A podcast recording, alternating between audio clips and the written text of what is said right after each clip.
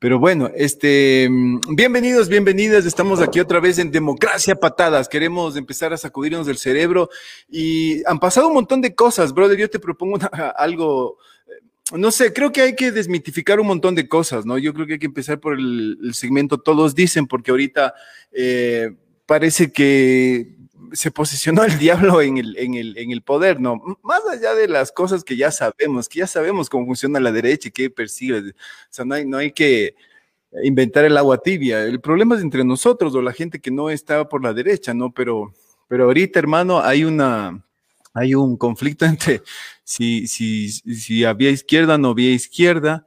Eh, me han llamado, me han puteado, este, ¿qué te iba a decir? Entre otras cosas, ahora parece que la izquierda funcionaba bien o, el, o como no llegó Arauz, o sea, como que hubiera habido alguna expectativa de, de un buen gobierno de, de, ese lado, ¿no? Más allá de las preferencias que cada uno tengamos o las interpretaciones, vamos a analizar esto, ¿no? Entonces yo quisiera como desmitificar esto. Oye, ¿quién es más bueno, el rico o el pobre? ¿Es bueno ser pobre o es bueno ser rico? O, o, cómo es, ¿no? El asunto, porque pareciera que volvimos a estos antagonismos vacíos. Y, creo que el problema está más allá, más adelante, ¿no? Hay que desprendernos de estas cuestiones anacrónicas que, no, que nos retrasan, ¿no? Y quería conversar sobre eso. ¿Qué, qué te opina, qué opinas, mi querido Andrés? ¿Cómo le ves? Cómo desmitificar todas estas cosas que, en los imaginarios se posicionan y después terminamos peleando por los zapatos rojos, ¿no? Entonces, yo, lo que digo es cómo, cómo entender qué está pasando ahorita.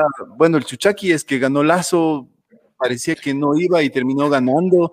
Eh, no, no sé, no quiero ahondar en los porcentajes más de lo normal para que no se repita lo que dicen todos los medios. Entonces, ¿por dónde arrancamos, bro? A ver, el Chuchaki es es mortal, ¿no? O sea, pero analizándolo mejor, hubiera sido mortal en cualquiera de los dos casos del Chuchaki. O sea, el problema es la oportunidad, ¿no? Yo digo, a ver, ¿qué sucede? Eh, nos echan la culpa a los que votamos nulo por haber votado nulo. Entonces, ah, por su culpa, el man está donde está. Ya, loco, y si hubiera ganado Arauz, también por nuestra culpa. O sea, ¿qué onda? Igual nos estuvieran puteando, ¿no? Igual, claro, claro. O sea, es lo más fácil, puteamos el que no tiene fuerza política, claro. No, no es culpa de los que votaron por Lazo, es culpa de los que votamos nulo. Entonces, esa nota a mí me saca de onda, es como, no sé, no sé qué esperan de uno. Es como, como que como uno es de izquierda, tiene que votar por lo que está disfrazado de izquierda. O sea, porque no me vengan con, con el asunto de que la revolución ciudadana es de izquierda. O sea, podrá ser más amable con los proyectos sociales en cierto sentido, mm, o aparentemente podrá tener alguna que otra ventaja, o, querer invertir en educación, en salud, ¿eso es ser de izquierda? O sea, mm, podría ser tener tintes de izquierda, pero ¿eso es ser de izquierda? yo me lo cuestiono también, porque, ¿qué onda? O sea, a, mí lo que me asusta es de estos imaginarios que se posicionan, ¿no? O sea, estas, estas, estas cosas que, que, odiamos tanto del otro lado, ¿cachas? O sea, eh, quisiera, bueno, paciencia los que escuchan, vamos a tratar de ir diciendo, pero no tenemos pelos y, la idea es evolucionar, no caer en lo mismo. Lo que quiero decir es que es como desde el lado de la derecha también estos antagonismos desde el Provida, por ejemplo, ¿no? o estar en contra del aborto legal. O sea, este tipo de detalles. E, el otro lado también sale con este tipo de cosas, ¿cachas? O sea, empezando a culpar a otros o pensando como que porque ya llegó este gobierno de derecha, ya se acaba el, o sea, estamos cagados, de eso sabemos, pero lo que quiero decir es que había algo detrás, o sea, teníamos otra oportunidad. O sea, o sea, en materia de derechos civiles, pero, pero es que se supone que es, es el problema. Se supone que eh, del otro lado debería ser progresista, pero pregúntale si están a favor del aborto legal, o sea. No, para nada, para nada. ¿Están a favor de los derechos del feminismo? Pregúntale si, si todavía quieren, dependen de un brother cuando me hablan a sueltos de huesos y hablan de un líder máximo, loco, o sea, líder máximo. Oye, no, eso se parece, que me perdonen los que me estén escuchando y que, que piensen, que, los que nos estén escuchando y piensen que, son de izquierda o que la Revolución Ciudadana es de izquierda, disculpas eternas por lo que voy a decir, pero a mí me parece que se parece el, proceso de Correa, todo, todo el proceso de Revolución Ciudadana, ¿no? El correísmo que se le llama, o el correato que le dicen de forma despectiva, tiene más similitudes con un capitalismo de Estado que con un socialismo. Porque, o sea, sí, participación ciudadana de boca para afuera, porque es participación ciudadana para los que están de acuerdo conmigo. Eh, libertad de expresión de boca para afuera, porque es la misma cosa. Libertad de expresión para los que están de acuerdo conmigo. Eso no se parece tanto al socialismo, se parece un poco más al fascismo.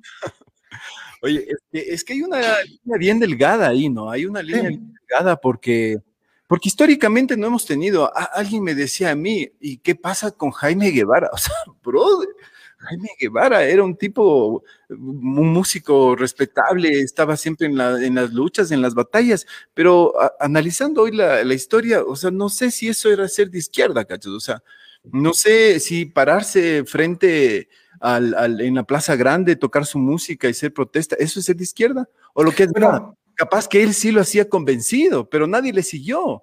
creo, que, creo que me perdí porque no cacho que tiene que ver Jaime Guevara. No, no, lo que pasa es que alguien me citaba y me decía que si ha habido izquierda en este país y ponía de ejemplo a Jaime Guevara. Es un músico, o sea, no es un político, ni ejerció, ni nada, pues, o sea, ¿qué onda? Claro, el man puede ser todo la izquierda quieras, yo también soy. Y, por, ahí él se inspiró en la izquierda tradicional, eran otras épocas también, pero después de eso yo no veo ningún, yo no veo seguidores de él, o, al menos no veo grupos o, sectas o lo que quieras llamar, o, asociaciones o la comunidad en torno a eso, no. Y, no tenemos un partido y, así quisiera ir analizando la historia, brother. Entonces se, vuelve más complejo todavía el análisis, loco. Y, por ahí hay alguien que con todo su derecho dice, yo me creo de izquierda, yo siento que yo leí los libros de izquierda, está bien. Pero eso no quiere decir que en este país hay una historia fuerte de izquierda. O sea, Perdónenme también con lo que voy a decir, pero yo, yo recurro enseguida cuando hablamos de izquierda, recuerdo, a, los momentos de Chile, esos momentos tan trágicos en torno a una izquierda que había de ahí. Y después yo no sé si ahora yo no podría decirlo porque no soy chileno, no, no, no, no sé muy bien la historia como tal, pero ahorita habrá grupos de izquierda. ¿Qué pasó? Porque siempre es esa dicotomía, ¿no? Si, si después de eso siguió siendo, si era izquierda, si era socialismo, si era la nueva Europa, o sea, que era Chile después, pero en su esencia, digamos, en su historia tiene. Argentina, no se diga, desaparecidos, las madres de Plaza de Mayo, hay todo un, un, un, giro en torno a lo que hizo incluso los mismos militares, ¿no? Aquí hemos tenido dictadura, pero no sé, pues, como así me citan a Jaime Guevara, también podríamos hablar de, de Alfaro Vive, ¿no?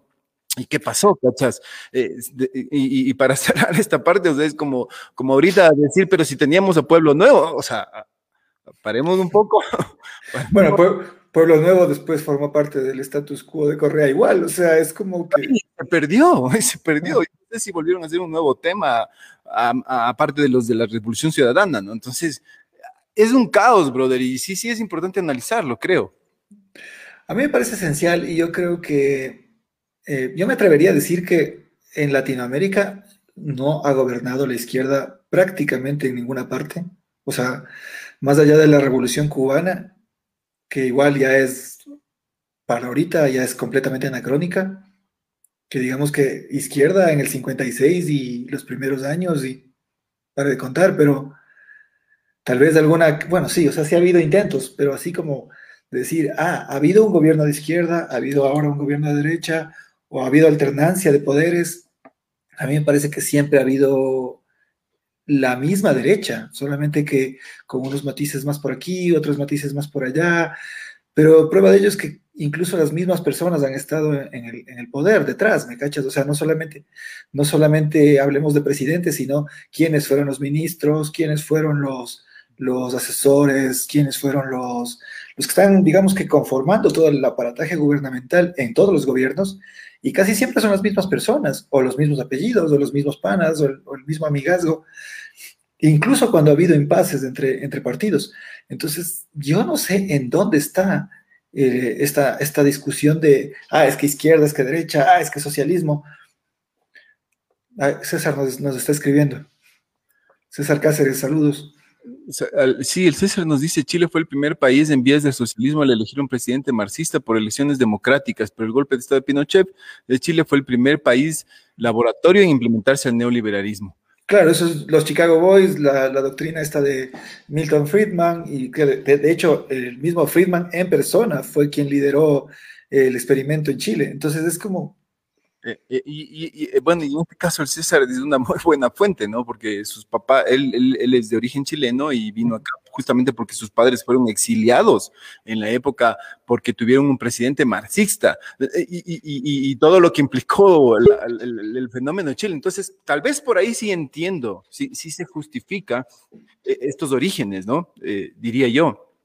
Pero sabes qué, yo quisiera hacerte una reflexión, a ver, a ver cómo le entiendes vos, porque, porque lo que quiero decir, no, no, no, nuestro afán, o al menos el mío, no, no sé tú, vos como eres más odiador, seguramente le es que eh, no es que estemos a favor de la derecha en porque ya se vienen cuatro años para conversar de eso, pero el tema es que ahorita siento que estamos como perdidos, porque ¿cuál es el dogma de la derecha? ¿Cuál es el leitmotiv de la derecha? para ti? O sea, yo pienso que hemos estado bajo este esquema de derecha prácticamente de forma eterna porque el eje de conversación es siempre eh, el, tema económico. O sea, siempre estamos hablando o de deuda o de, o de desarrollo económico, de empresa, de microempresa, de préstamos, de créditos. De, o sea, en una palabra, el dogma de la derecha, ¿cuál sería? El capital plata. Claro. Ni, siquiera plata, no, ni siquiera plata, porque plata, plata, la plata es una herramienta, es el capital, es decir, no o sea, pero los medios de producción, claro. No sé, tal vez un eufemismo, el, poder del dinero, seguramente. Pero, pero, pero ese es el, ese en torno a su contexto eh, también tan complejo, eh, ese sería su leitmotiv. ¿De la izquierda cuál es el leitmotiv? Se supondría que el bienestar social, pues. Eso se supondría. Pero, si tú te fijas en, el gobierno de Correa, no digamos estos últimos cuatro años, porque estos últimos cuatro años no tienen nada que ver con Correa, a pesar de que los de la derecha digan que sí, no tiene nada que ver. Digamos que el, proceso desde el 2007 hasta el 2017, esto es lo que dicen por un lado la década ganada y por el otro lado la década perdida, eh, yo pienso que es, las dos cosas, ¿no? O sea, se ganó mucho y también se perdió mucho, pero también estaba estructurada sobre la base de economías de mercado. O sea, ¿en qué momento se convirtió en socialismo este país? Jamás en la vida, nunca, nunca. Es que ese es el problema. Verás, yo, yo solo quería hacerte este ejemplito y de aquí ya pasamos con nuestro invitado, el Adrián Campos, que ya está llegando, me dice. Em, o sea, ¿cómo le exigimos a la izquierda? O sea, en el, en el, en el supuesto de que tengamos, hayamos tenido izquierda histórica, clásica, eh, desde, las, desde las formas que le quieras dar o interpretar.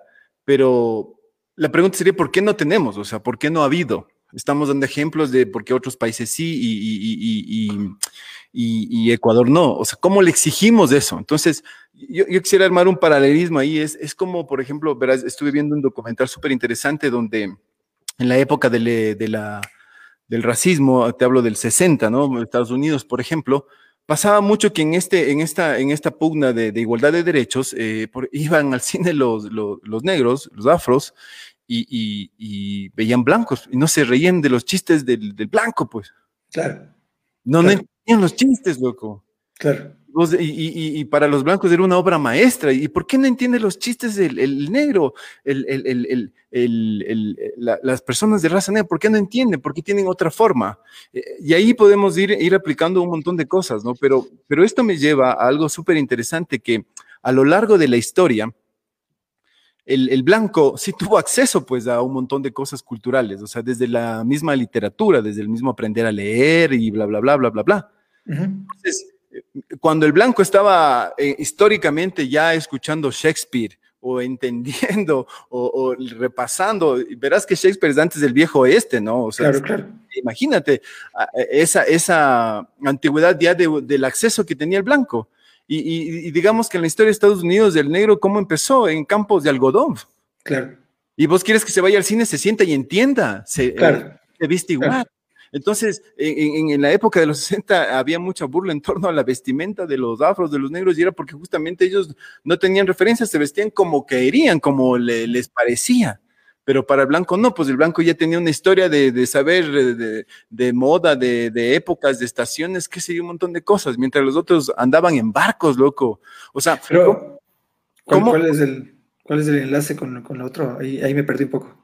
Lo, que quiero decirte es que, por ejemplo, ahí, desde afuera, tú puedes comparar y decir, claro, eran unos ignorantes, no entendían y no sé qué, si me entiendes tanto desde los, desde los, de las comunidades excluidas, ¿no? Los negros, los indios, los indígenas y todos estos, ¿no? Entonces, tú ah, muchas veces se ha hecho esta comparación equivocada y eso era un argumento del racismo, que por ejemplo si quieren igualdad, ya, pues siéntale en el cine a un negro y no va a entender los chistes de los blancos. Entonces, en, esto que te digo, hay un desfase histórico que no, no empata, pues por eso es que no, no pueden al, mismo tiempo pensar igual o entender las cosas igual. Guardando esa, esa, esa comparación, lo que digo es que lo mismo pasa con la izquierda en este país, o la pseudoizquierda, o la izquierda que hubo, lo que no hubo, la mejor izquierda del mundo que puede haber habido, no sé.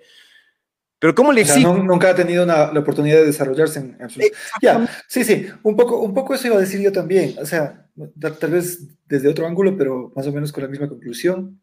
Pienso que, eh, claro, nunca ha habido la oportunidad de sentarse a conversar desde, o sea, hay muchas izquierdas, no hay una sola. Hay muchas izquierdas. Y también hay muchas derechas. Pero el asunto es que las muchas derechas sí tienen eh, eh, campo de expresión, si tienen, si tienen plataformas, si tienen medios para poder conversar y desarrollar sus ideas. Y así tienes que un conservador clásico que se odia a muerte con un liberal económico, ahora con un libertario, que se llama, ¿no es cierto? Que son los que hablan de, libertades individuales y capitales, eh, o neoliberal, como quiera llamarse, se odian a muerte entre sí porque no tienen nada que ver el uno con el otro, pero van a votar por el mismo candidato, se sienten representados por el mismo candidato. O sea, Lazo, por ejemplo, en este caso, engloba a los dos. O sea, el uno es homófobo quizás o, no está de acuerdo con la, con, la, con la igualdad de género o con la expresión, con las diferentes expresiones de género. Eh, seguramente es antiaborto, pro vida, antiderechos en ese sentido, y el otro tal vez no, ¿me cachas? O sea, está mucho más abierto, no es racista o es, menos racista o es menos clasista o está más abierto a, otro tipo de valores, el otro va a ser más tradicionalista familiar y qué sé yo. Entonces, en términos de vida cotidiana, no tienen nada que ver uno con el otro, pero a los dos les interesa el desarrollo económico y la libertad y la quitada de las aranceles y, y que el mercado fluctúe por sí solo y que ta, ta, ta. Entonces, por tanto, este candidato cuyo eje central no es la vida humana, sino el capital, les representa a ambos y los dos son felices votando por él. Aunque después haya cuestionamientos sobre A o B. No sé. Entonces, en cambio, en la izquierda, lo que tienes es que las muchas izquierdas nunca han podido sentarse y decir, ok, ¿cómo evolucionamos esta retórica obsoleta del siglo XX, del siglo pasado, que ya no tiene cabida que después de la, caída del muro de Berlín en 1989 ya no se construyó una nueva izquierda. Aquí en Latinoamérica al menos no, quizás en Europa sí. Claro, eh, eh, es de eso, eh, es eso lo que te digo, pero con todas estas vueltas que me di del tema de esclavitud a mí por mi origen jamaiquino, brother, este, no, no hemos tenido acceso y así es la pobreza, pues el el pelucón que le dicen o, le decimos o, se entiende, el man tiene la herencia, pues el papá le deja el carro, le deja la casa, le deja todo, y si el man es pilas también trabaja y produce y está bien. En cambio, el, el 60, el 70% del país, en cambio, no tiene eso, y peor ahora. Ya no puedes ni ahorrar ahora siquiera, pues eh, ya, ya se están esfumando esas formas. Entonces, ah, perdón, sí. No, no, entonces yo, lo que quiero decir es que eh, es, complejo el tema para ambos lados, ese es el problema. Y, ahorita, o sea, lo que digo, ya sabemos, ¿no? Yo, yo, yo estaba con calma escuchándole al, al, Lazo y decía, escuchémosle, dejémosle a ver qué pasa, o sea, pues, ni siquiera se posiciona y, tenemos cuatro años para darle duro porque nos va a provocar. Y, y, hoy, por ejemplo, veo una entrevista con CNN y ya el man dice que va a privatizar las carreteras, luego. Entonces, espérate porque se va a armar un grande porque el dueño de las carreteras está bravísimo en otro lado y ahí se va a armar que él hizo las carreteras, del otro cobra, no sé qué. Vamos, tres años. Pero mira, mira, mira, fuera de broma, a ver, eh, no, sé, no sé qué quiera decir con privatizar las carreteras, no sé cómo funcione. Lo que se puede hacer es concesionar. y, de hecho, y de hecho, eh, la, Panamericana, por ejemplo, está concesionada de hace toda la vida. O sea, de hecho, Panavial, que es la empresa concesión, que, que tiene la concesión de la, de la Panamericana, ha cobrado toda la vida. Y sí, o sea, tienes que pagar tu peaje de un dólar cuando pasas por, por, Tambillo, por Ambato, por, por no sé dónde nomás. Claro, pero ahorita esos recursos van al Estado. No, van a la carretera. Y si tú te fijas, la Panamericana sigue siendo bien mantenida. Es una empresa que ha estado funcionando bien. No ha pasado con todas las concesiones. la, autopista General Rumiñahui, por ejemplo, cuando estaba cobrando... Olvídate, hermano. ¿Qué pasó? Anda, pero ándate el peaje, solo para que te ponga, ándate el peaje de, que baja con. Es que el municipio, obviamente tiene gente que le va a presionar al municipio, ya sabemos cuál es la historia. Un poco de concejales, incluido Andrés Carrión, también creo que vive por ahí, entonces, man, le putean y se resuelve eso. Pero tú vas a ver, le han puesto unas cosas de aluminio bonitas, o sea, o sea es algo acorde a la actualidad. Entonces, por ahí con el auto y bla, bla, no pasa nada. Pero anda a ver cómo está en el mismo periodo el peaje de la Rumiñahui.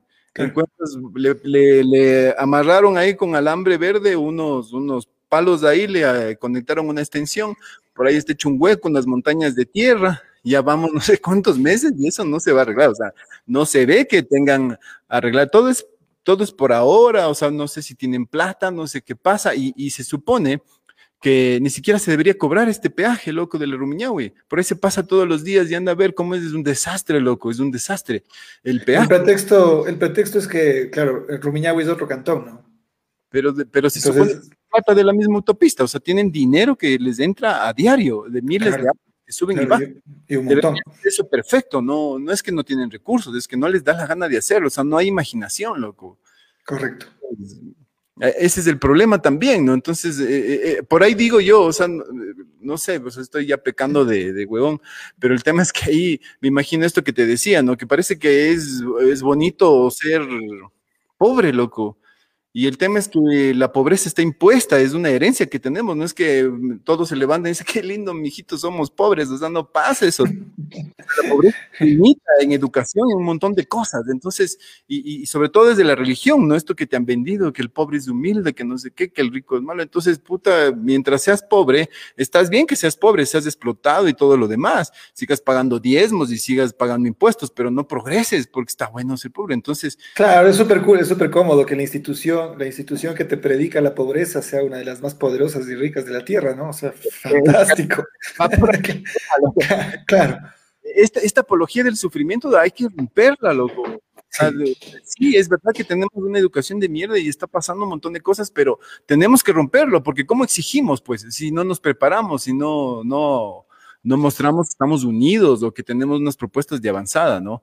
Hablando de propuestas de avanzada, mi bro, y como ha sido esta noche bien, bien rara, le vamos a recibir a Adrián Campos, que es del Enci Trapos, este pana es el que nos está colaborando, nos dice un temaza con la letra del Andrés Caicedo sobre democracia patada, estamos trabajando ese videíto para que ¿Cómo vas, mi hermano? ¿Qué, tal? Saludos, Andrés, saludos, Eli, gracias por la invitación, brother.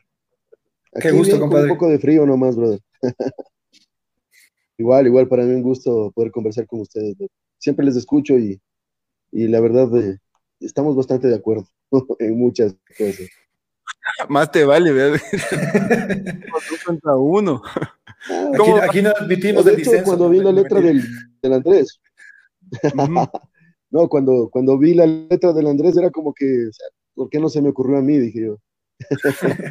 Gracias. Súper buena. Y, ahí la explotamos. Oye, mi bro, cuéntanos un poquito del tridente rojo. Verás, más luego quiero poner un tema tuyo, que es el que, el que le, hemos estado poniendo. Vamos a seguir poniendo los otros temas, pero hemos querido posicionar estos. Em, ¿Qué pasó, brother? Eh, justo estamos hablando, verás, ahorita esto de, analizar la izquierda, ¿no? Desde nuestra ignorancia, seguramente habrá otros mejores análisis, pero estamos planteando algo. Ahora, Tú también estás eh, alineado con esta y, y, conste que no nos hemos conversado mucho, pero nos ha juntado justamente el pensar igual.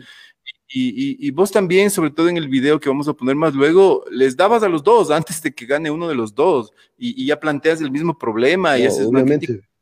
2020, loco. ¿Qué, pasó? ¿Qué te pasó a ti que... que, o sea, es que... Mal. Bueno, de hecho yo sigo una línea un poquito con bases fundamentadas en el anarquismo, lo, que planteó Bakunin, lo que planteó Malatesta, ¿no? Entonces, para mí una izquierda real tiene que ser una izquierda sentida, algo mucho más humano.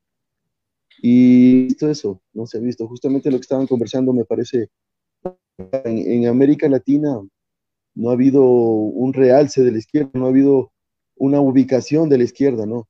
Eh, por ahí planteaba Mariátegui en Perú que, el proletariado tiene que ser el indigenismo, pero dentro del mismo indigenismo hay explotación, entonces, o sea, es, bastante difícil ubicar un, una clase proletaria, un pueblo, una, una identidad de izquierda aquí en América Latina. Y de hecho luego los estudiantes, que el pequeño burgués y que los unos se tiran a los otros y que se mandan al diablo y vos no eres de izquierda porque eres aniñado, vos no porque tienes Entonces, o sea, nunca, nunca se llega, digamos, a una a un consenso de izquierda.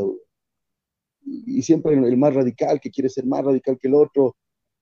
Entonces, no, no creo yo que se haya planteado el, el asunto de una manera um, consensuada, pero sí ha habido en cambio un oportunismo, ¿sí? por, el otro lado, que es el de, el de decir yo soy de izquierda, ¿no? Esta es la izquierda que representa al pueblo, y por ese lado formar grupos de panas que solo quieren llegar al poder y en el poder se juntan, como decía el Andrés, con la misma gente que ya gobernó con los, los de ultraderecha y, todo termina siendo la misma tontera, ¿no?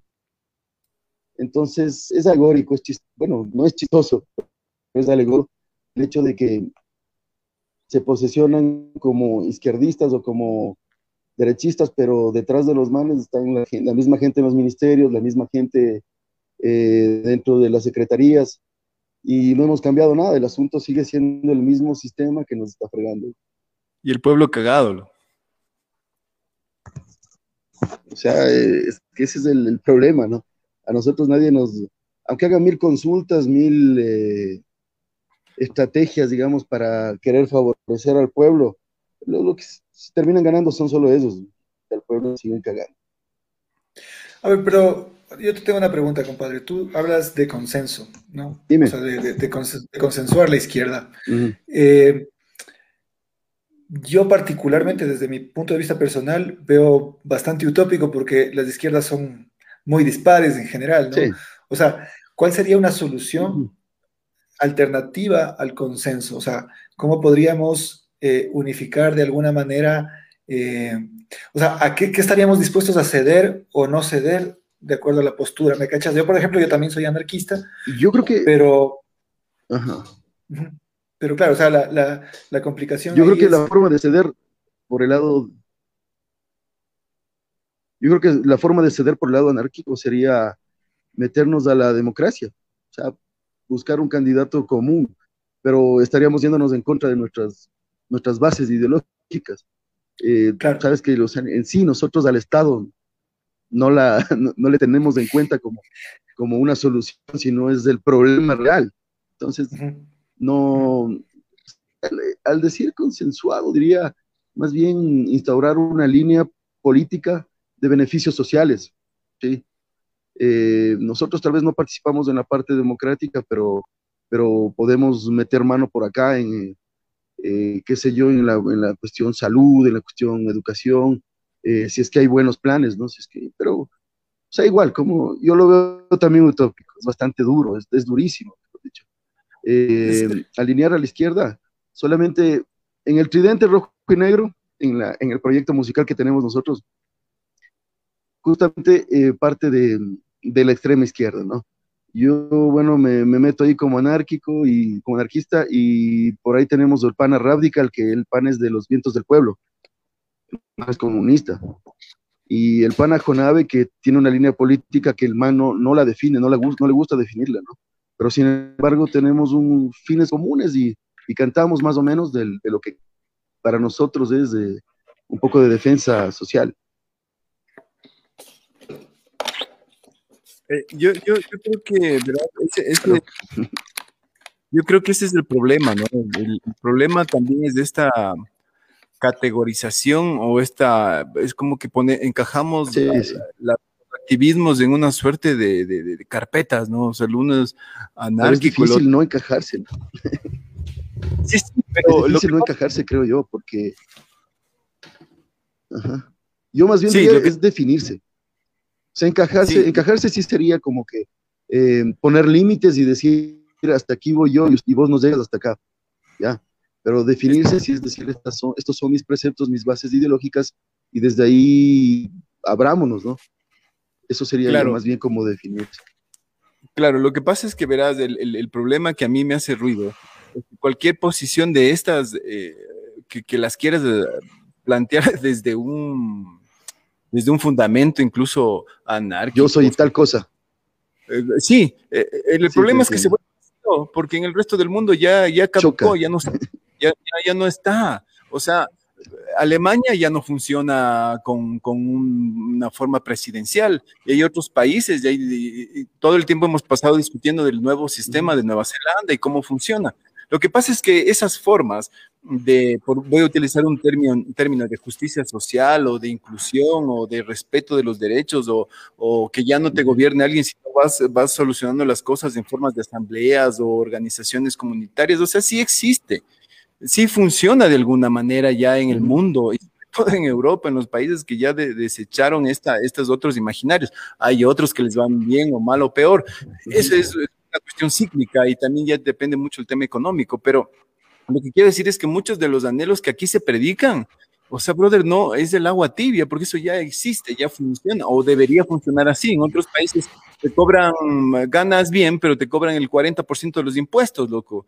Pero, o más. O más, pero vos sabes que tienes calles limpias, eh, medicina de seguridad, tienes un buen seguro. Si es que vas a hacer familia, le pagan a tu esposo o pareja para que tenga el niño, le dan por lo menos un año de sueldo y que ese niño empiece a crecer y ya vuelve al trabajo. O sea, ¿y eso qué es comunismo? O sea, ¿sí, sí me entiendes? Entonces, el problema es que tanto de la derecha como de la izquierda, llamarles así a estos dos grupos de poder, simplemente es, un, es un amague, tongo, como decían los viejos, y, nosotros seguimos cagados y no avanzamos, lo y aquí seguimos discutiendo estas cosas ya. Seguimos peleando y los manes sí, Sí, sí. Lo que pasa es que yo, yo, tengo, yo tengo una lectura ahí al respecto. De hecho, o sea, si te pones a ver un poco, un poco más amplio, o sea, si nos salimos un poco del, del, del norte de Europa, que siempre es el referente, ¿no? O sea, siempre es, ah, ve cómo funciona Dinamarca, ve cómo funciona Finlandia, qué lindo. Eh, Europa del son cuatro gatos. Los Países Bajos. claro. O sea, son cuatro gatos y es como más fácil manejar una población así, por un lado, pero por otro, ¿por qué no vemos también otro tipo de países con otro tipo de modelos? Suponte, Japón es monárquico. O sea, no es ni siquiera democrático. Bueno, obviamente es democrático, pero, pero tienes, un, tienes un emperador eh, heredado, ¿no?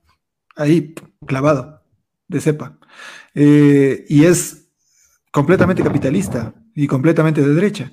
Y sin embargo, procura el bienestar de su población. Entonces, eh, ¿cómo haces para eh, consensuar ya no tanto las izquierdas, sino a la población como tal? Y decir, ok, nosotros somos un grupo a humano. A la gente, a la gente en sí. Claro, vamos a caminar para este lado, ¿estamos de acuerdo? Sí, listo, vamos todos para este lado. O sea, por último... Es de derecha, izquierda, del lado que seas. Por último, vamos a la derecha, pero vamos, pero vamos todos. Entonces... Eh, Exactamente, o sea, yo creo que como, como, anarquista tienes el chance de, digamos, más grande el, el, panorama y puedes eh, ubicarte, bueno, no ubicarte, sino expandir, expandir tu, tu, visión y, y, lo que nosotros buscamos es bienestar social. O sea, el, el mutuismo, el mutuismo es eso, es, es ayudémonos los unos y los otros y, y bueno, si es que hay de, esta forma es, es, bueno y vemos que funciona, vamos, hagámosla. Eh, algo, algo. lo que, lo que dice Eli, o sea, a veces choca y molesta el hecho de que yo soy tal, yo soy tal, yo soy tal y yo me nombro tal. Sí, es verdad, eso choca y molesta. Y a mucha gente, incluso que no, no comprende bien definiciones, se confunde y, y ahí comienzan también las, las broncas, las, las, digamos, un poco de pugna y, no llegamos a nada. Entonces yo creo que sí, el, fin, ¿no? O el mutuismo, venga de donde venga, siempre y cuando haya un, bienestar común. Yo, yo solo quería por, decir... Por, el, por, el, momento, en América Latina capitalista, sí, sí, sí. Sí, quería decir, verás, eh, justo lo que dice, lo que, lo que plantea el, lo que plantea el, el Andrés. Eh, lo que pasa es que cuando hablamos de estos Países Bajos también hay que entender que geopolíticamente tuvieron problemas y crisis bien fuertes, loco. Es decir, eh, cuando hablamos de Alemania, hablamos del nazismo y toda la época, la misma Unión Soviética, ex Soviética y todos estos países vivieron la guerra de mierda, la Primera Guerra Mundial, la Segunda Guerra Mundial, la Guerra Fría y un montón de cosas, ¿no? Y, y algo que, que, por ejemplo, en el pueblo alemán es, es, bien importante, es justamente que no aparezcan estos, estos líderes máximos, pues porque el líder máximo era Hitler, ¿cachas? Y, aquí, sin embargo tienes a Merkel como veintipico de años gobernando, o sea...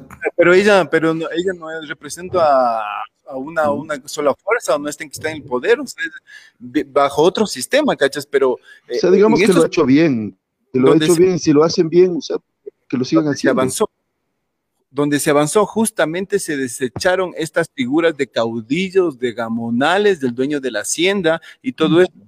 mientras no entendamos que no necesitamos un dueño de hacienda, un gamonal, un capataz, sea de derecha o de izquierda, no vamos a progresar porque seguimos confiando nosotros en lo que le dice el cuento, lo que le dice la Biblia, lo que le dice el amigo, el otro, y uno no entiende, no, no avanza. Y lo que dice el, el Adrián, solo para terminar, es, es, es, pero terrible, es espeluznante, loco, que ni siquiera hay personas que entienden un concepto, ¿cachas?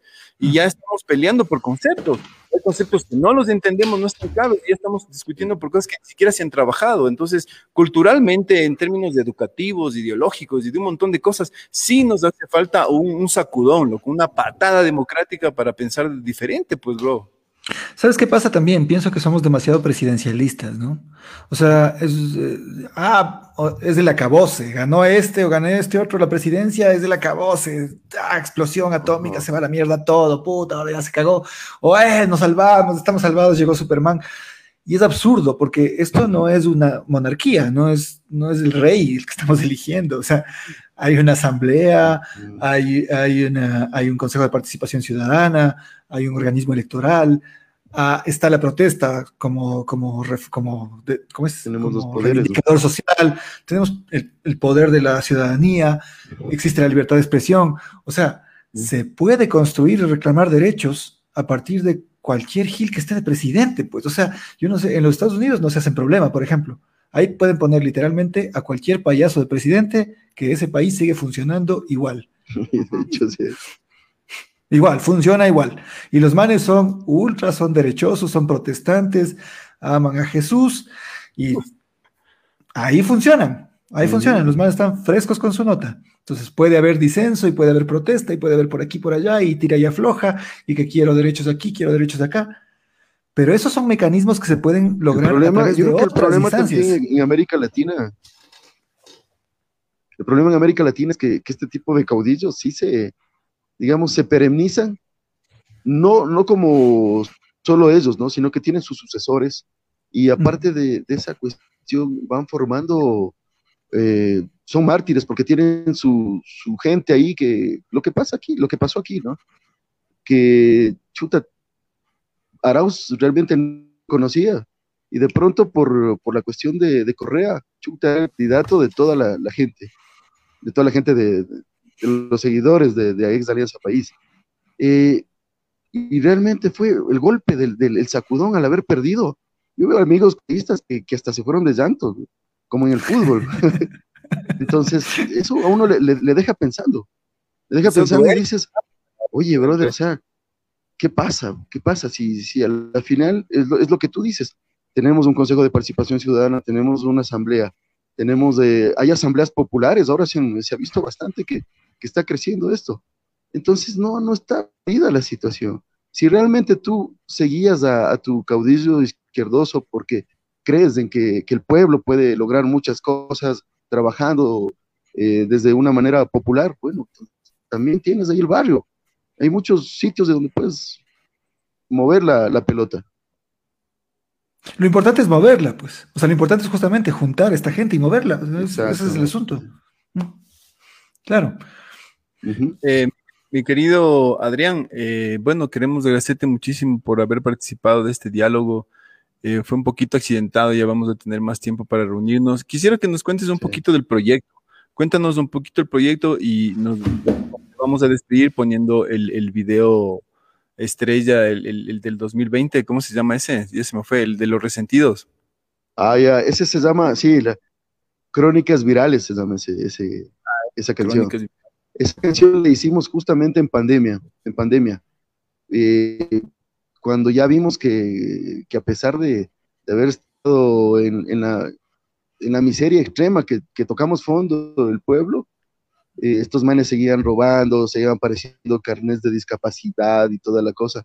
Ese, bueno, ese tema es personal, ese lo hice yo solo, con la producción de, de mi brother Alfredo Carvajal, que estuvo en el estudio.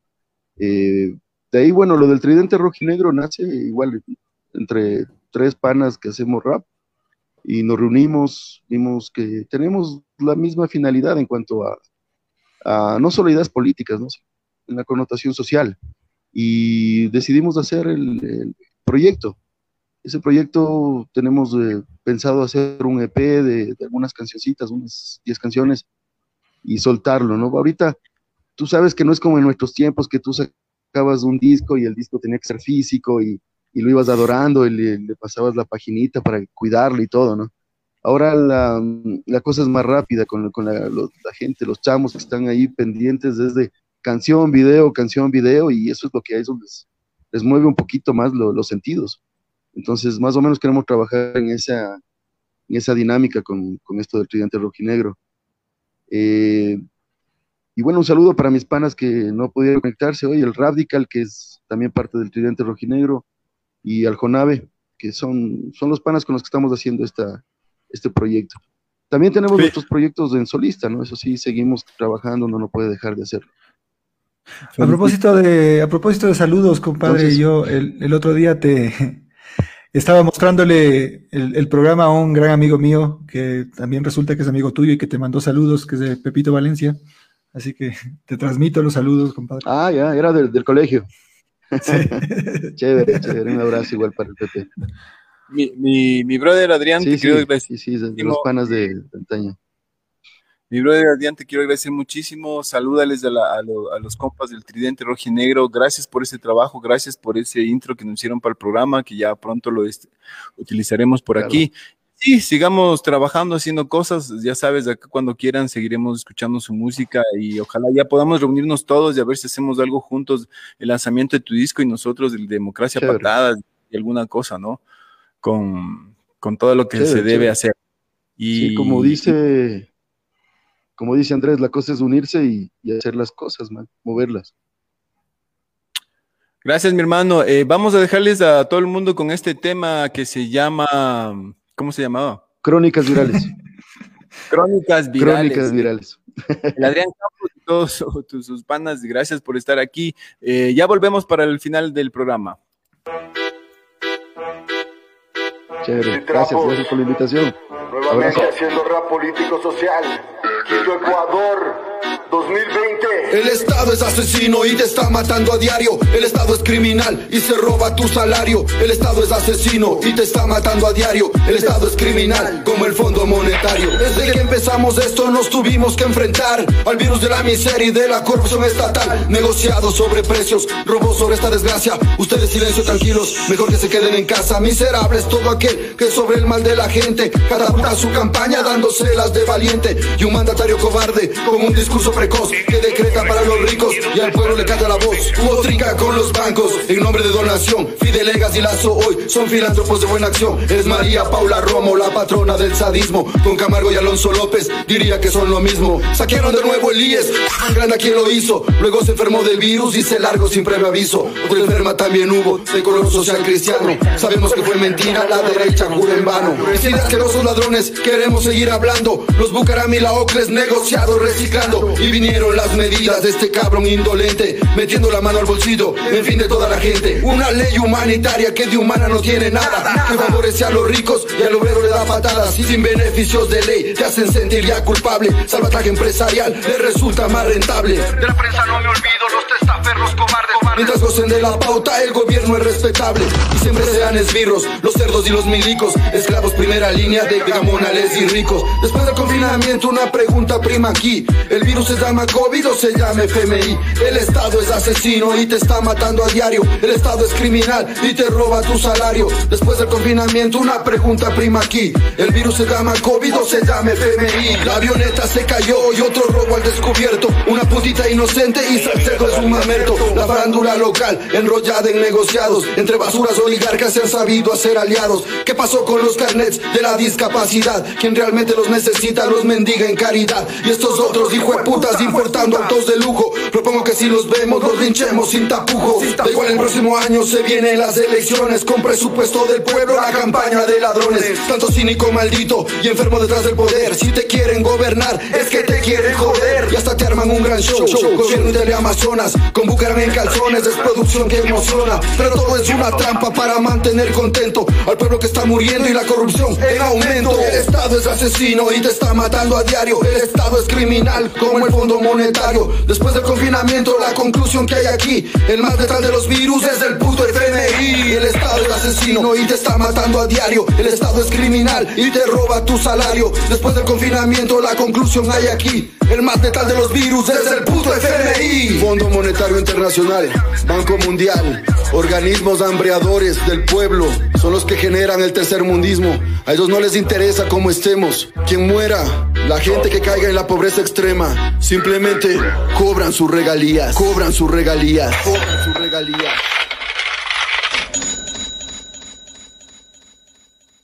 El puto FMI. A mí me encanta esa frase que dice, si te quieren gobernar es porque te quieren joder. Puta, es que esa nota es lapidaria, loco. O sea, para ponerla en, grabarla en piedra. Es verdad. Si te quieren gobernar es porque te quieren joder. No, no hay de otra. Se supone que la democracia es el gobierno del pueblo. Y eso es lo que debemos propender a hacer. Sí, yo, yo, yo viendo este video es como que ahora ya más calmados y sabiendo lo que se viene, es como que, brother, o sea, hay que organizarse, hay que ponerse pilas. en realidad, ahorita empezar a discutir si es que los nulos son los culpables, o sea, me parece poco menos que absurdo. Y no, pues ahorita lo que necesitamos básicamente es reorganizarnos, o sea, despojarnos de esas cosas, o sea, lo que debe venir ahorita es un movimiento social para acabar con todos los partidos políticos, o sea, no puede ser que la próxima elección haya 16 partidos, pues loco. O, sea, ¿qué propuesta hay? ¿O cuál es el cambio de sistema? ¿O qué podemos hacer para mejorar esto, no? ¿O cómo vamos a exigirle a este gobierno que no... Eso vaya encima, ¿no? Eso, eso, eso más que nada. O sea, yo, yo cacho que ahí la parte importante eh, coincido totalmente contigo, es infantil ponerse a pensar en de quién es la culpa. O sea, sobre todo esa palabra, ¿no? La culpa, que es así súper católica encima. Porque la, culpa de qué? O sea, ¿qué onda? ¿Quién tiene culpa aquí? Nosotros, o, quien sea, ¿no? Los que votamos nulo, o los que votaron por Lazo, ¿tienen la culpa de qué exactamente? ¿De las decisiones que él tome? ¿De los manejos que él haga? Y además es un pensamiento súper ansioso porque todavía no ha sucedido nada. Yo sé que las propuestas son desoladoras, si quieres, ¿no? Por ejemplo, una que a mí me preocupa muchísimo, particularmente por el giro, eh, por el giro, por mi profesión y por, por mi vida diaria, es el tema de la ley de comunicación que eh, prometió en campaña derogarla, ¿no? Entonces digo, ok, ¿qué pasa si deroga la ley de comunicación? La gente aplaude porque, ah, se va la SECOM y ta, ta, ta, libertad de expresión. pero por otro lado, la producción audiovisual que ha ganado campo en estos, en estos años gracias a, gracias, gracias a justamente esa ley. ¿Qué onda? Entonces, más allá de que se derogue o no se derogue, hay que hacerse cargo. solo por ponerte ese ejemplo particular, ¿no? Los que conformamos el gremio publicitario o de diseño, de audiovisual, de producción, cineastas, eh, generadores de contenido, etcétera. ¿Qué vamos a hacer al respecto? Él tiene la idea de, derogar la ley. ¿Qué vamos a hacer nosotros? ¿Vamos a proponer una nueva ley? ¿Vamos a hablar con la Asamblea para ver cuál es la alternativa? ¿Cuál es el objetivo de derogar esa ley? ¿Qué es lo que pretenden? ¿Qué se quiere hacer? ¿Cómo se puede negociar? ¿Cómo se puede obtener una, un mejor beneficio del cambio? ¿Qué cambio queremos? ¿Me explico? O sea, somos muy simplistas a veces. Claro, y, cuando hablamos del CENESID, cuando hablamos de, esto de que hablábamos de la privatización o, concesión de carreteras, eh, cuando hablamos de la cultura, brother, o sea, y de la misma educación, ¿no? O sea, yo, yo la verdad, le, yo al, presidente electo le veo medio asustado, hermano, como que ahora sí ya se viene lo fuerte, se viene lo complejo, porque si caemos en el juego de las estadísticas o de los porcentajes, mi brother, prepárate porque se supone que la gente de Arauz, que ya no es tanta, o que, que es algo representativamente que sí es, en todo caso, también está la gente que se fue por el nulo, que en ese marco podríamos incluir a mucha gente de Arauz, ¿no? Porque a la final Arauz es la segunda fuerza política en la Asamblea. Eh, Arauz, perdón. Eh, Pachacutic. Claro, Pachacutic.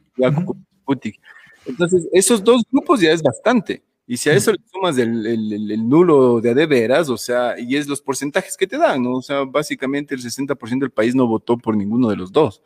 Claro, es súper divertido lo que te dicen, ¿no? Ah, Lazo ganó con el 53% de los votos. El 53% del país votó por, decidió por el cambio. Fuck you, bitch. O sea, ningún 53%, el, 30, el 34 tal vez. Porque en realidad Claro, cuentan solamente los votos válidos y dejan afuera todas las otras expresiones que también son democráticas, pero no, no, están, no están ahí, no están reflejadas. Entonces, claro, es quizás del 34%, 33-34%, y de ese 33-34%, ¿quiénes realmente votaron por Lazo? ¿Y quiénes realmente, y quiénes más bien votaron en contra de, del correísmo o en contra de, de la revolución ciudadana? Entonces, ahí te queda, yo creo que quizás en, la estadística más optimista, el, clásico 20-21% que él siempre ha manejado. No tiene más.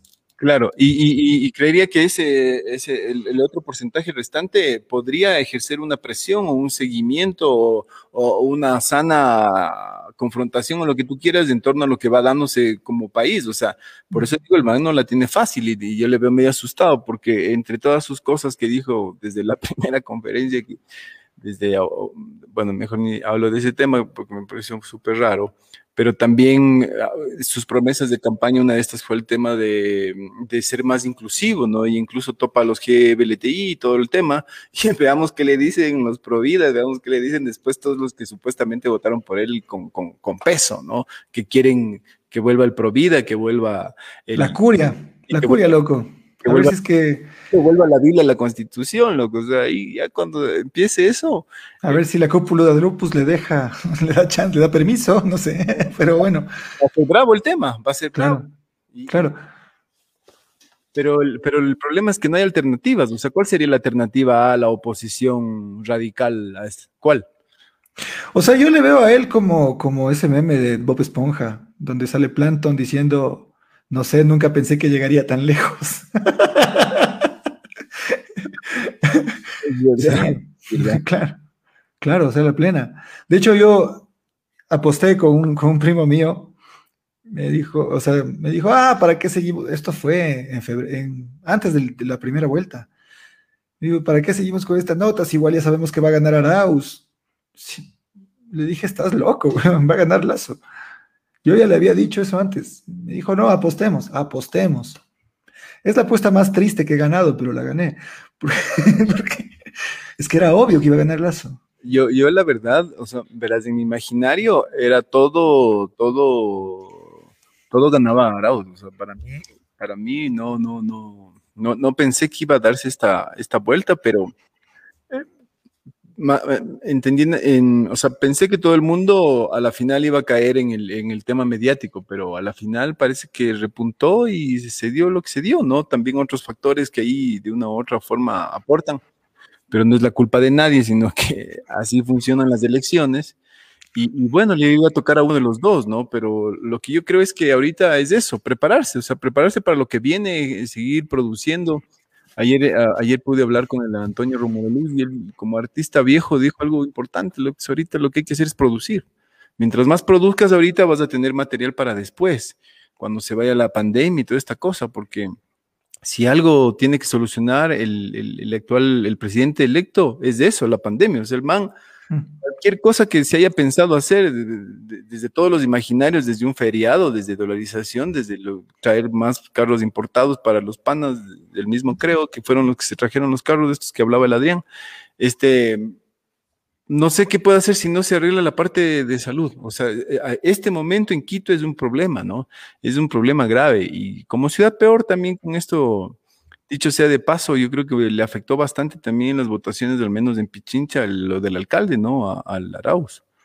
Porque sí, fue fuerte también este giro de, o sea, brother, el hijo haciéndose cargo del metro, hermano. Eso es, es, esto que hablábamos al inicio, ¿no? El gamonal, el capataz. Entonces, el, llegas a un puesto de poder y empiezas a hacer lo mismo, loco, o sea, lo mismo, a cogerte todo y repartirte ahí entre los panos, o sea, y es el problema que a todos les pasa por igual. O sea, pero yo creo que aquí, a, partir de, a partir del 24 de mayo, yo cacho que tenemos aquí un reto. Todos los que nos consideramos, ya sea de izquierda o simplemente de oposición, que estamos constituyendo una fuerza de oposición, no como Correa que dice que no le va a hacer oposición. yo pienso que sí hay que hacerle. Eh, pero yo creo que es un reto y es una oportunidad para ver si por fin, loco, maduramos políticamente un poquito. O sea, salimos ya un poco de esa burbuja paternalista del Estado solucionador, del superhéroe, del que me regala las cosas. Salgamos ya esa pendejada y veamos esto, este, este impasse, porque para mí es un impasse, como una oportunidad de crecer como pueblo, no como, no como gobierno, como pueblo, como gente. ¿Qué vamos a hacer?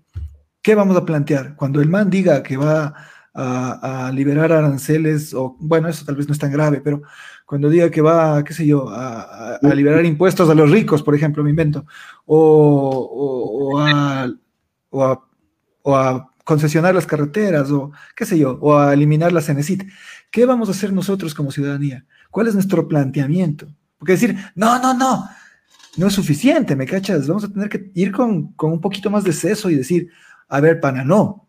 En vez de eso, o sea, te propongo esto otro, porque técnicamente es lo más correcto. O sea, entiendo que no tengas experiencia en administración pública y creas que esto es una gerencia.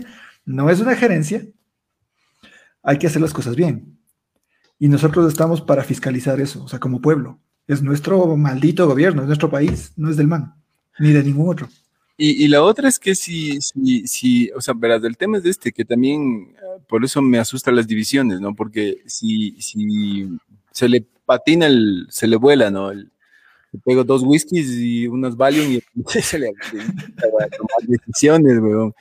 Y donde sale con decisiones como las que probablemente de lo que entendemos asesoró al mismo Lenin, o sea, si salen con otras cosas así, o sea, si salen con algún más impuestos, si salen con algún tema que beneficie solo a la banca, o sea, se le va a ir el pueblo encima, se le van a ir todos. O sea, la, la, comunidad ya no aguanta, no avanza.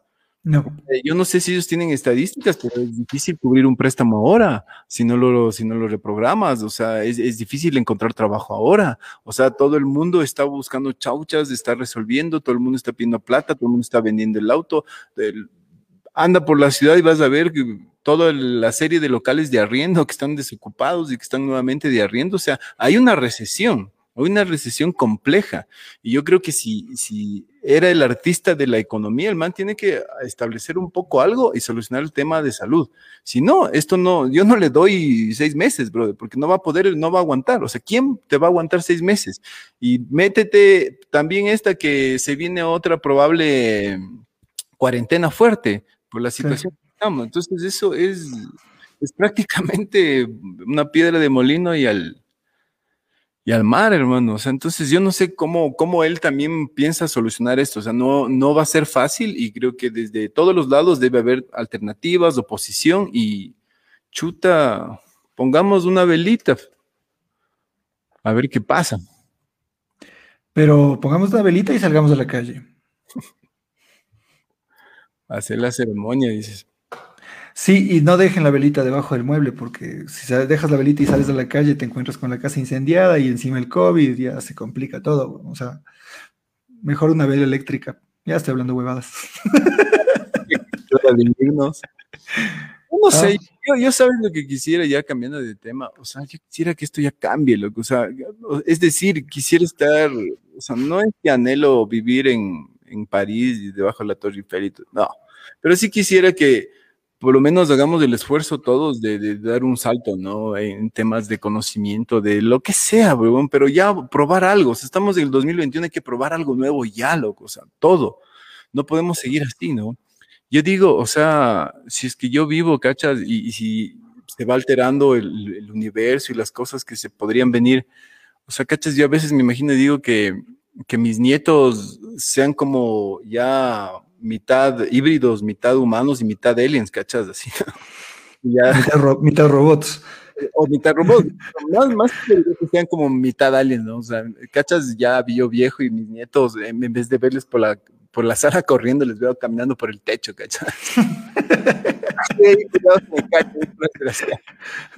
o sea, una, una, cosa así quisiera, o sea, quiero morirme, dejar este estuche, esta cáscara que utilizamos ahorita antes de irme a otro nivel de conciencia. Quisiera experimentar algo más, ¿no? Estas pendejadas que, hablando tonteras en los micrófonos, pudiendo estar haciendo algo, no sé, de noche debería haber algo diferente, ¿no? En Quito, no sé, inventarnos una estructura diferente para hacer deportes, no sé. Ya debería haber algún científico, estos huevones debería haberse inventado ya un purificador de aire, ¿cachas? Y tener canchas cubiertas con purificadores de aire o que se haya inventado mascarillas para poder jugar fútbol, o sea, algo loco, o sea, es que estamos en la ¿Sabes qué pasa? Yo cacho, yo cacho que, yo creo que, yo creo que sí, lo que dijo, lo que dijo Adrián es fundamental.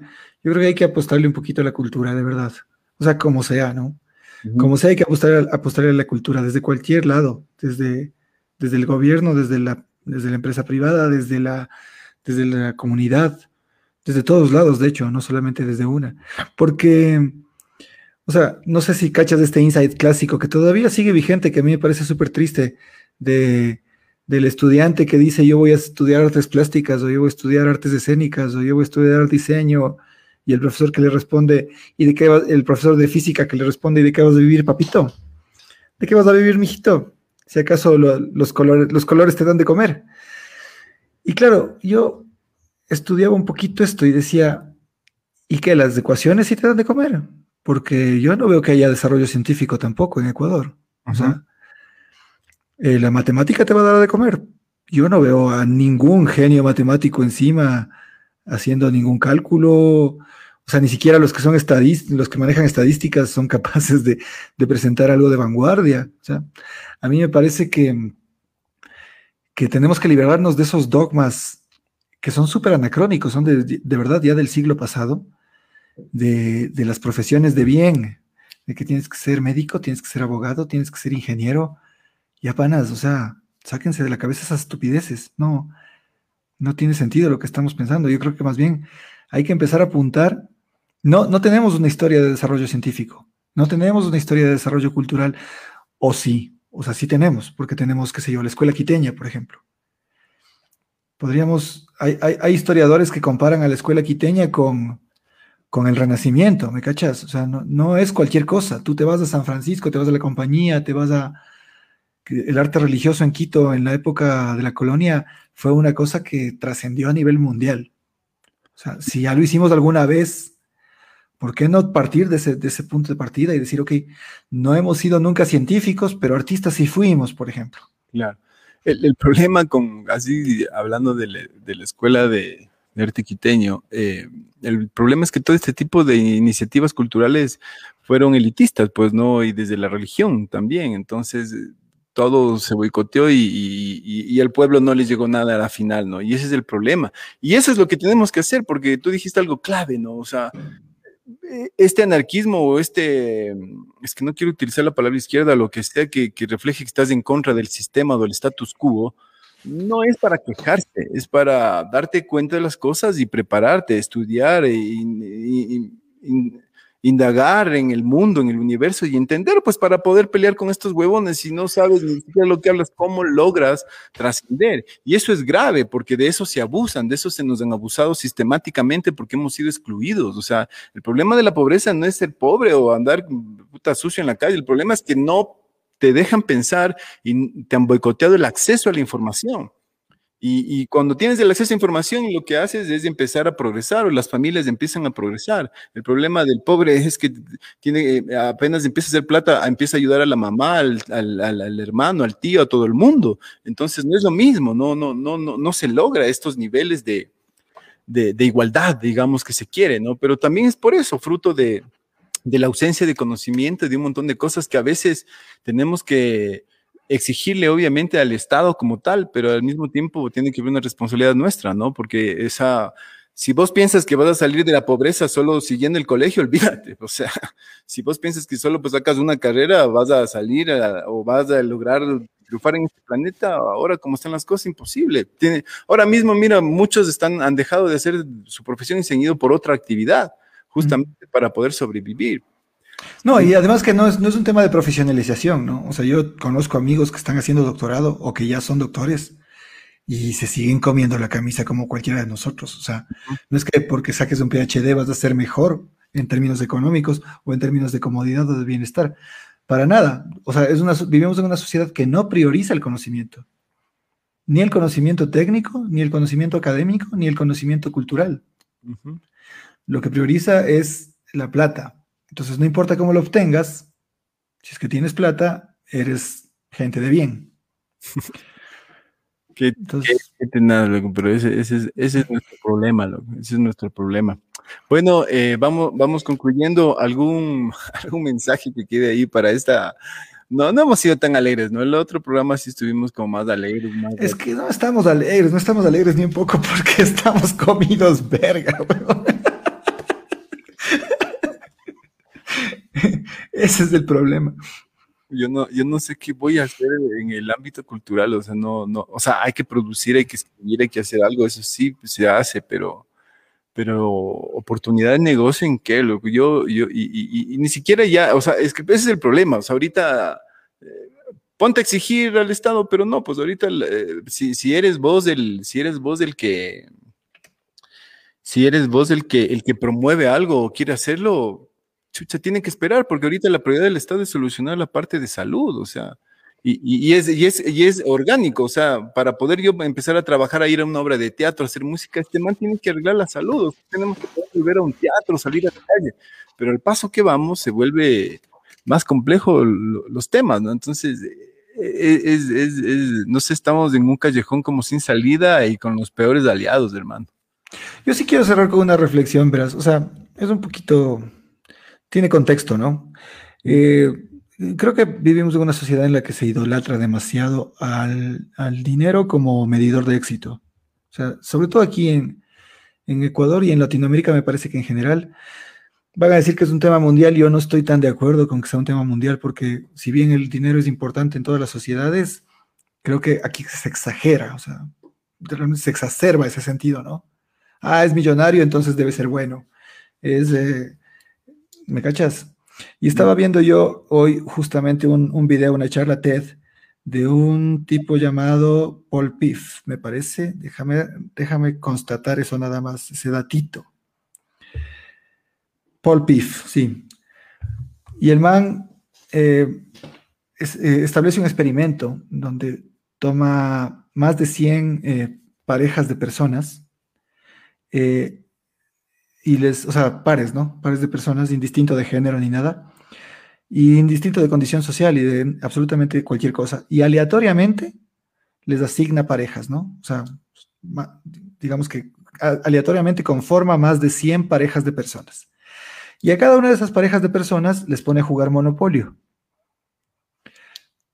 Y la cosa es que el, el monopolio está, está trampeado. ¿ya? Eh, igual, aleatoriamente, escoge a uno de los dos jugadores para que tenga el doble de posibilidades. Es decir, le da el doble de lanzamientos, le da el doble de dinero, le da el doble de propiedades y el otro, obviamente, en relación a la mitad, ¿no? Después de 15 minutos de juego, el comportamiento de la persona que está ganando, que evidentemente está ganando porque es imposible que el otro gane, eh, se empieza a volver macabro. ¿Me cachas? O sea, hay un bol de pretzels que está ahí a un lado, entonces los dos tienen chance de ir comiéndose los pretzels, pero el que va ganando se va comiendo más pretzels. Y el que gana, o sea, el que tiene más poder, asienta la ficha más duro, ¿no? O sea, hay un comportamiento y te saca en cara que está ganando. Entonces, este, este hombre lo que quiere probar es que, de alguna manera, el poder, el dinero, el poder económico, corrompe tu sentido de humanidad, o sea, tu empatía hacia los demás. Entonces, esto de que el millonario es bueno, creo que hay que cuestionarlo un poquito. Tampoco quiere decir que los millonarios per se sean malos, ¿no? Claro. Pero, o sea, ¿qué es lo que están haciendo para llegar a ser millonarios, o billonarios, o multillonarios, o lo que rayo sea?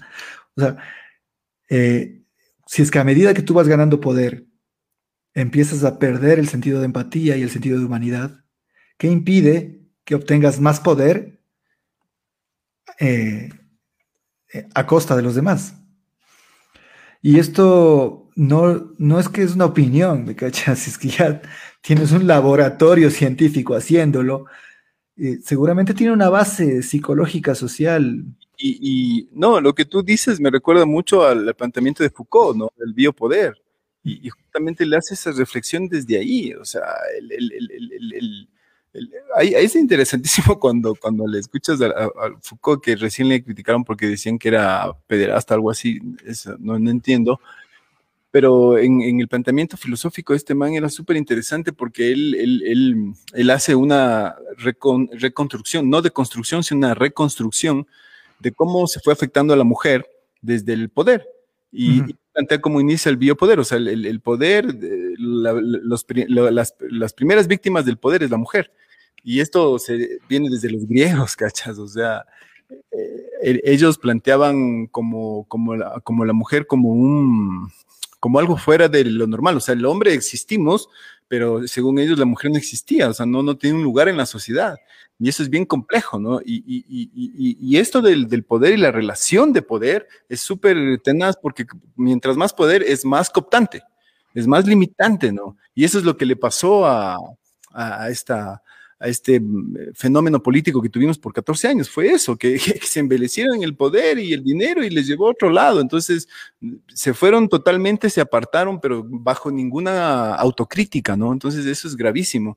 Y y, sí, es, es, interesantísimo lo que planteas. Yo creo que es, es necesario seguir, seguir analizando, porque también del otro lado, eh, el, eh, y es focazo esto que dices vos, porque del otro, del, por un lado te dicen que el, el, millonario es bueno, y por otro lado, el pobre también es bueno. O sea, ser pobre también es bueno, desde el tema teológico, también es ser bueno pobre, también es, puta, vas a la y te dice, eres pobre. Juan el Bautista era un pobre, todos son pobres y pobres, y, vivimos con esa mentalidad. Entonces, eh, y, qué pasa? Que sí, sí es bacán, pues que progreses y te compres un carro. El problema es que ya no hay ni de que te compres un carro porque ya no va a haber carros de aquí a unos años más, no va a haber dónde poner un carro, lo que sea, todo se va. Entonces, por ahí hay que cambiar incluso hasta eso, ¿no? Porque la gente que ahora tiene dinero ya no invierte en, en un edificio de cinco plantas para hacer cinco departamentos, sino que más bien hace una casita más estirada, se compra un terreno en el, en el campo y empieza a sembrar, no sé. y, saca, la plata a otro país o a paraísos fiscales. O sea, ¿de qué sirve que seas rico si, si no puedes distribuir? se supone que el dogma capitalista es la distribución de la riqueza. Y, o sea, esto de la, copita esta que si uno crece, crecen todos por goteo, es absolutamente falso. O sea, la copita me la llevo a Panamá o me la llevo a la... Y, es focazo porque también aquí entra este análisis de, del sistema de propaganda capitalista. Bueno, no en ese entonces no era capitalista, pero digamos era un sistema de propaganda, el que inició con Stalin, con Lenin, ¿no? Entonces, ellos prácticamente inventaron la publicidad, tú sabrás explicarme eso. Entonces, eh, o sea, brother, eh, hay que entender cómo funcionan las cosas, hay que verlas más despacio. Y más allá de eso, yo creería que ahora hay que darles un giro y hay que hacer una propia interpretación cada uno y y, ir entendiendo estos fenómenos, ir encontrando soluciones, ¿no? Pero creo que también, o sea, el, futuro de los, de, los que estamos en oposición, obviamente, a, cualquier iniciativa precaria desde la derecha va a ser que estemos preparados, si no, es un círculo vicioso. Mi hermano. Y bueno, yo solamente me quiero despedir diciendo que lamentamos mucho haber estado tan chuchequis hoy. La próxima habrá más chistes y más gags y más chistes y más risas, porque se nos pasará el chuchaqui ya y estaremos hablando de alguna cosa más divertida. Pero así pasa a veces, hay que apechugar y decir que verga y ya, pues sigamos. sigamos. En las computadoras otra vez, loco, porque eso y nos quitó el vuelo. Yo ya no me acordé, yo tenía preparado algo, pero para iniciar, pero ya se me fue mi hermano. Bueno, gracias Andrés. Nos vemos eh, la próxima o cuando medite esto y un abrazo. Gracias a la gente que nos ha visto, gracias a los mensajes de todo el mundo. Bienvenidos, bienvenidas. Nos vemos la próxima semana. Descansen.